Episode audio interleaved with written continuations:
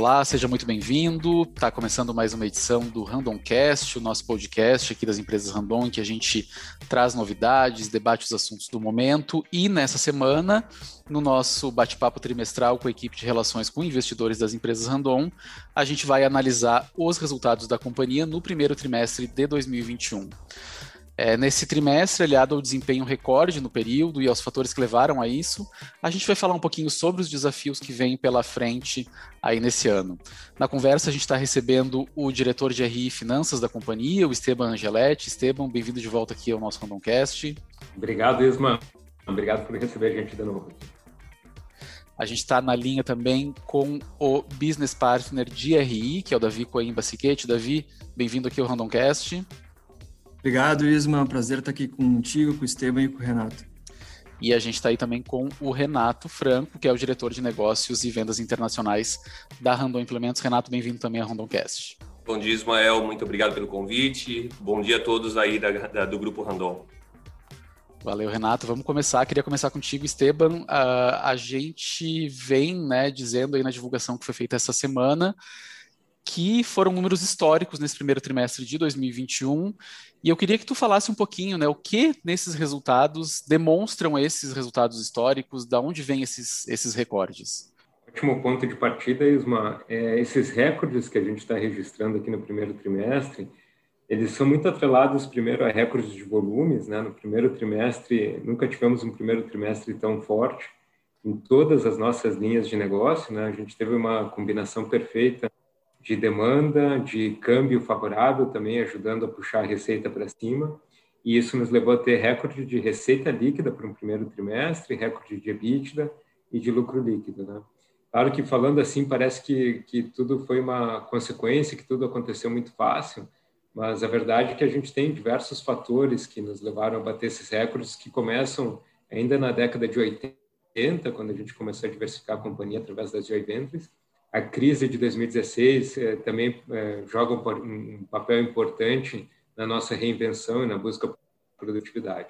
Então tem que tem que destacar aqui, né, que tivemos sim uma gestão extremamente comprometida, teve muito esforço envolvido, que precisa ser reconhecido, é, um aumento de capacidade que a gente vem trabalhando nas nossas unidades, também atrelado isso a maior eficiência, isso nos permitiu entregar esse volume superior nesse primeiro trimestre também. E, claro, né, o resultado das aquisições recentes. Né, a gente teve, nos últimos anos, é, pela, pela Frasle, pela Randon, pela Master, pela Castertech, aquisições para agregar portfólio de produtos, para agregar é, capacidade, que também nos permitiram incorporar receita adicional também. E, por fim, né, acho que é, em uma das poucos trimestres onde nós temos todas as divisões, todas as empresas operando na sua capacidade máxima, seu topo, né? Então, essa combinação de fatores nos levou a esses recordes históricos. Perfeito. Eu queria aproveitar esse gancho, Davi, é, queria que tu falasse um pouquinho assim de quais foram os segmentos, né? Que, que, o que na economia que ajudou as empresas Randon a alcançarem esses resultados aí que o Esteban, que o Esteban comentou. Legal, Isma, acho que é, que é bem relevante a gente trazer esses pontos aí, é, porque os nossos negócios eles estão atrelados a, a diversos setores, né? E, e, quando a gente olha implementos, por exemplo, né, implementos rodoviários que teve um, um trimestre muito bom, a gente chegou aí a 8 mil implementos uh, vendidos tanto para o mercado interno quanto externo, né? É, e, de novo, o, principal motor desse, desse crescimento, desses volumes, foi o agronegócio. Né? Ele representou aí 70% é, das vendas né, para esse setor, é, principalmente aí basculantes e graneleiros, é justamente porque a gente tem expectativa, né, já está tendo uma safra muito boa, mas expectativa de uma safra recorde, a gente tem a demanda do mercado interno e externo muito forte por grãos, e também o câmbio que está favorecendo a exportação né, dessa safra. Então, é, esses pilares aí, eles têm, é, têm feito com que realmente a demanda desse segmento tenha sido muito forte. O outro que tem contribuído muito é a questão de bens de consumo, né? Uh, também as pessoas estão consumindo mais, não só porque estarem mais em casa, mas o próprio e-commerce tem ajudado, é, e a gente tem visto também uma retomada desse, desse setor aí, principalmente pelos tipos de produto que a gente tem vendido. Então, na ponta de implementos, é, tem sido uh, uh, esses os drivers. A gente vê também nas autopeças, principalmente nas, na, naquelas empresas que estão ligadas a montadoras de caminhões e de implementos, é, esse mesmo movimento, né? A, a, produção de caminhões tem também acelerado bastante, só não está mais forte por conta de alguma escassez nas cadeias, né? Uh, algumas montadoras até pararam no final do mês de março, mas no nosso caso, a gente até não foi afetado por isso, porque elas continuaram recebendo uh, uh, as suas peças aí para reabastecer estoques e produzir também uh, os veículos, né? E isso, claro, para atender não só essa demanda que também vem desses setores que, que eu comentei de implementos, mas obviamente também para repor estoques, porque as montadoras de caminhão realmente reduziram muito os estoques do ano passado e agora estão tentando fazer um movimento de recomposição, né?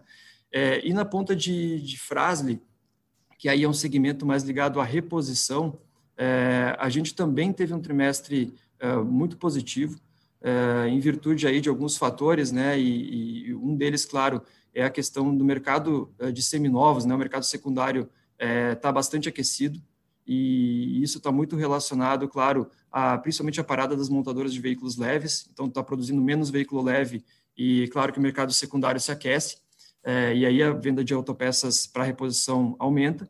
É, e a gente teve também, no caso da frase, né, a, a Nakata, que a gente já comentou aqui, né, que entra com novos produtos, então a gente acessa outros mercados que antes não acessava e que contribuem bastante para pro, os números da, da, empresa. E, uh, finalmente, também a parte de exportações né, da, da frase, que é muito forte, né, atreladas ao câmbio favorável. Então, a gente tem, se for olhar né, nos nossos segmentos de atuação, é, e nos mercados em que a gente atua, é um cenário bastante, bastante positivo aí de primeiro trimestre, né? É, e que contribuiu para os números que o Esteban comentou, para esses números recordes que a gente teve. Perfeito, Davi. É, Renato, a gente viu aí, o Davi falou aqui um pouquinho de exportações, mercado externo, a gente viu até na cobertura de imprensa, assim, sobre os resultados da Randon, um grande destaque aí para as exportações nesse período. É, queria que tu comentasse, assim, um pouquinho sobre o que, o que, o que levou né, esse, esse grande destaque de, de mercado externo aí nas vendas da Randon? Ismael, é, falar sobre exportação, a gente tem que sempre pensar a longo prazo, a gente não, nunca pode pensar a curto prazo. Então, o que está acontecendo agora é fruto de um trabalho de anos. A Randon ela é exportadora desde 1972. É, nós já temos mais de 70 mil produtos é, no mercado externo e, e isso que está se, se, refletindo agora é fruto de uma estratégia que nós temos criada no sentido de aumentar a participação nos negócios internacionais e, consequentemente, estar mais presente nesses países. Hoje a gente tem planta, para você ter uma ideia, no Peru, a gente tem planta na Argentina, nós temos operações de CKD no, na África.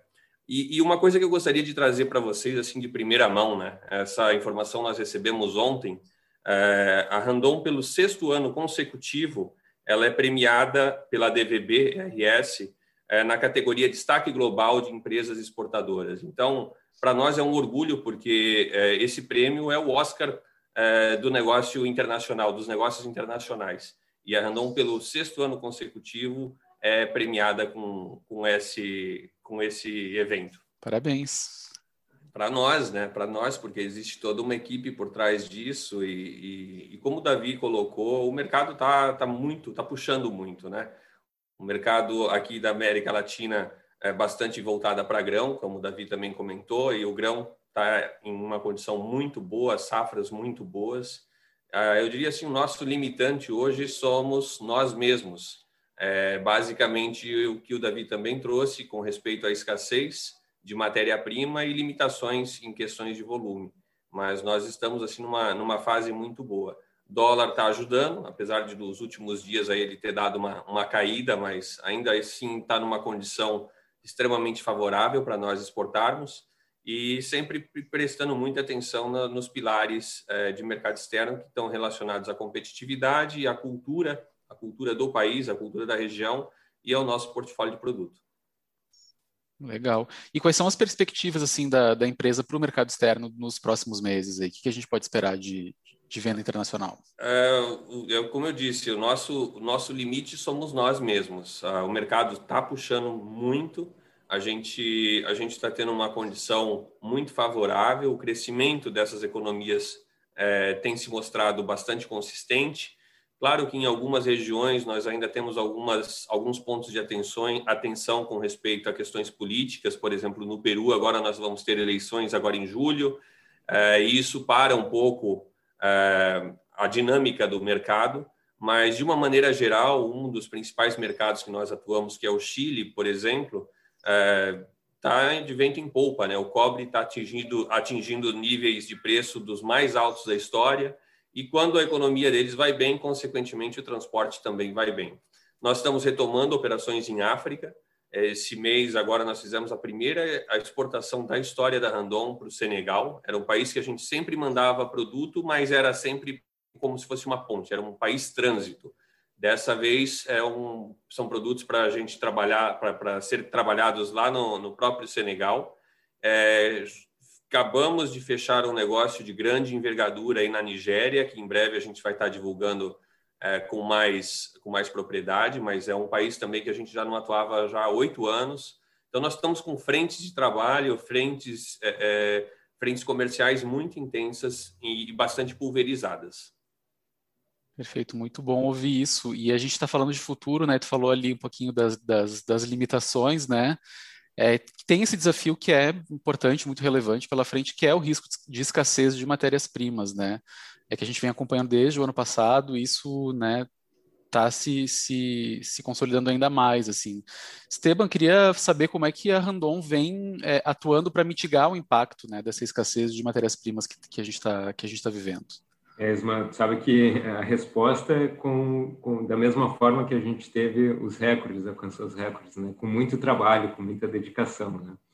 Nosso departamento de suprimentos ele vem apontando esse risco desde o segundo semestre do ano passado e começou a trabalhar principalmente na antecipação de pedidos. Né? Como naquela época a gente já tinha uma boa visibilidade de produção para esse ano aqui, a gente já tinha conseguido garantir lá em, em, no segundo semestre do ano passado uma, um volume de suprimentos necessários, pelo menos para esse primeiro semestre.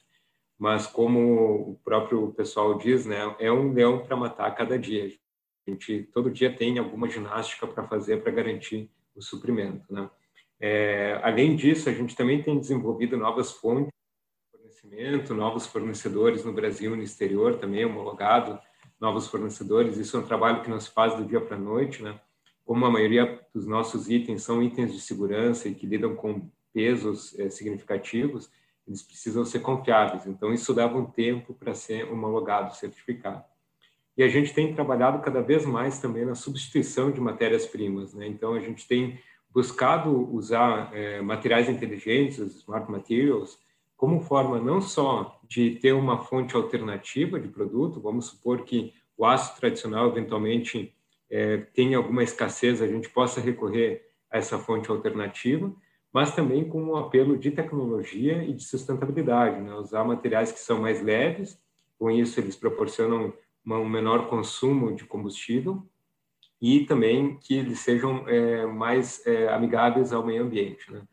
que nosso impacto com o meio ambiente seja menor. Legal. E pegando um pouco esse teu gancho aí, né, Esteban, de sustentabilidade, tudo passa por isso, né? Cadeia de fornecedores, é, ino a inovação na pesquisa por novos materiais. É, e nos próximos dias as empresas Randon vão mostrar para o mercado, né, quais são as suas principais iniciativas de sustentabilidade, seus compromissos com esse, com esse, com esse assunto, né? É, Davi, queria te convidar aí para contar um pouquinho essa história, como é que as, as pessoas podem fazer para acompanhar essa, esse anúncio aí da estratégia de sustentabilidade das empresas random. É, legal, Isma. A gente está bem contente com, com esse movimento, né? É, é a gente gosta sempre de trazer que é, o ESG, apesar da sigla né, que a gente está usando hoje, né, que é para meio ambiente, social e governança, que são aí os pilares da sustentabilidade, é, na, na, no caso da Randon, a gente tem uma jornada né, ESG de muitos anos. É uma empresa que reconhecidamente fez é, movimentos muito importantes já a, a, no passado vem fazendo e agora coloca isso né, ainda mais em evidência. E, e para coroar esse esforço que a gente tem feito na companhia, né, é, de ampliar as nossas iniciativas de sustentabilidade, a gente vai ter então um evento chamado Ambição ESG. Né, e esse evento ele acontece agora no dia 1 de junho, às 13h30 da tarde. Então, quem puder já anotar aí no celular, né, no Outlook, fazer no seu calendário, até mesmo papel e caneta serve, né, para a gente poder não esquecer do evento é, que vai ser um evento muito bacana. A gente vai levar, a nossa gestão vai estar comentando, então, como tu, tu falou, né, sobre os nossos uh, pilares ESG e sobre os compromissos públicos, que é muito importante, né? Quais são os compromissos públicos da Randon né, com a sua sustentabilidade, com a sustentabilidade em geral, né? É, então, para quem quiser acompanhar o evento, é, é, bem fácil, né? A gente vai estar enviando o convite nos próximos dias, mas para isso tem que estar cadastrado no nosso mailing de RI. Então, é legal que o pessoal entre no nosso site de RI, aproveite e já confira os materiais de divulgação do trimestre, né? Vai poder entrar em mais detalhes sobre o que tanto o Esteban, eu e o Renato comentamos aqui, é, e também já colocar o e-mail, o nome lá para poder receber o convite é, pelo nosso mailing e depois acessar o evento no dia. Então a gente está bem contente com esse movimento aí e conta com a participação de todos aí nessa, nessa jornada ESG para frente, agora para o futuro também. Né? O pessoal já, já deve estar tá, uh, acostumado, mas para quem não está, o site é ri.random.com.br, né?